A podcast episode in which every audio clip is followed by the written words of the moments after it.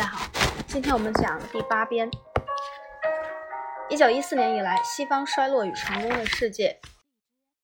一九一四年以来的几十年中，西方一面在衰落，一面又在获得成功。实际上，这两种表面矛盾的趋势是互相加强的。全球前所未有的一体化，导致了西方的技术、观念和制度正以加速度扩散。但是反过来，也正是这种扩散，逐渐削弱了1914年之前似乎不可侵犯的西方的全球霸权。诸殖民地民族正在有选择地采纳西方文明，来对西方进行更有效的抵抗。因此，1914年以来的世界历史，既是西方成功的历史，又是西方衰落的历史。这两种趋势结合在一起，解释了为什么我们今天所处的世界会是如此混乱。浏览一下报纸或电视的标题，就可看出。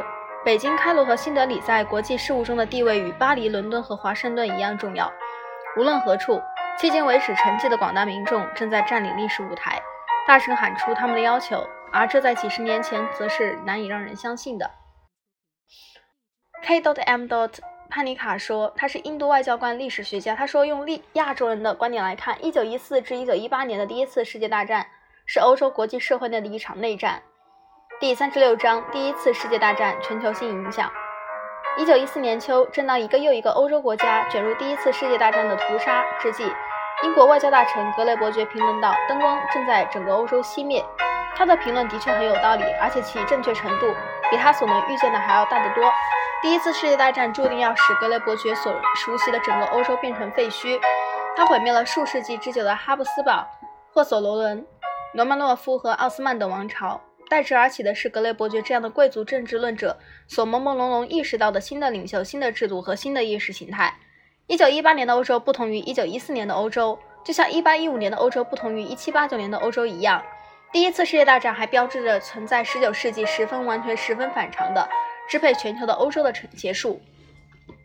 到大战结束时，欧洲的控制已明显削弱，而且正在各地受到挑战。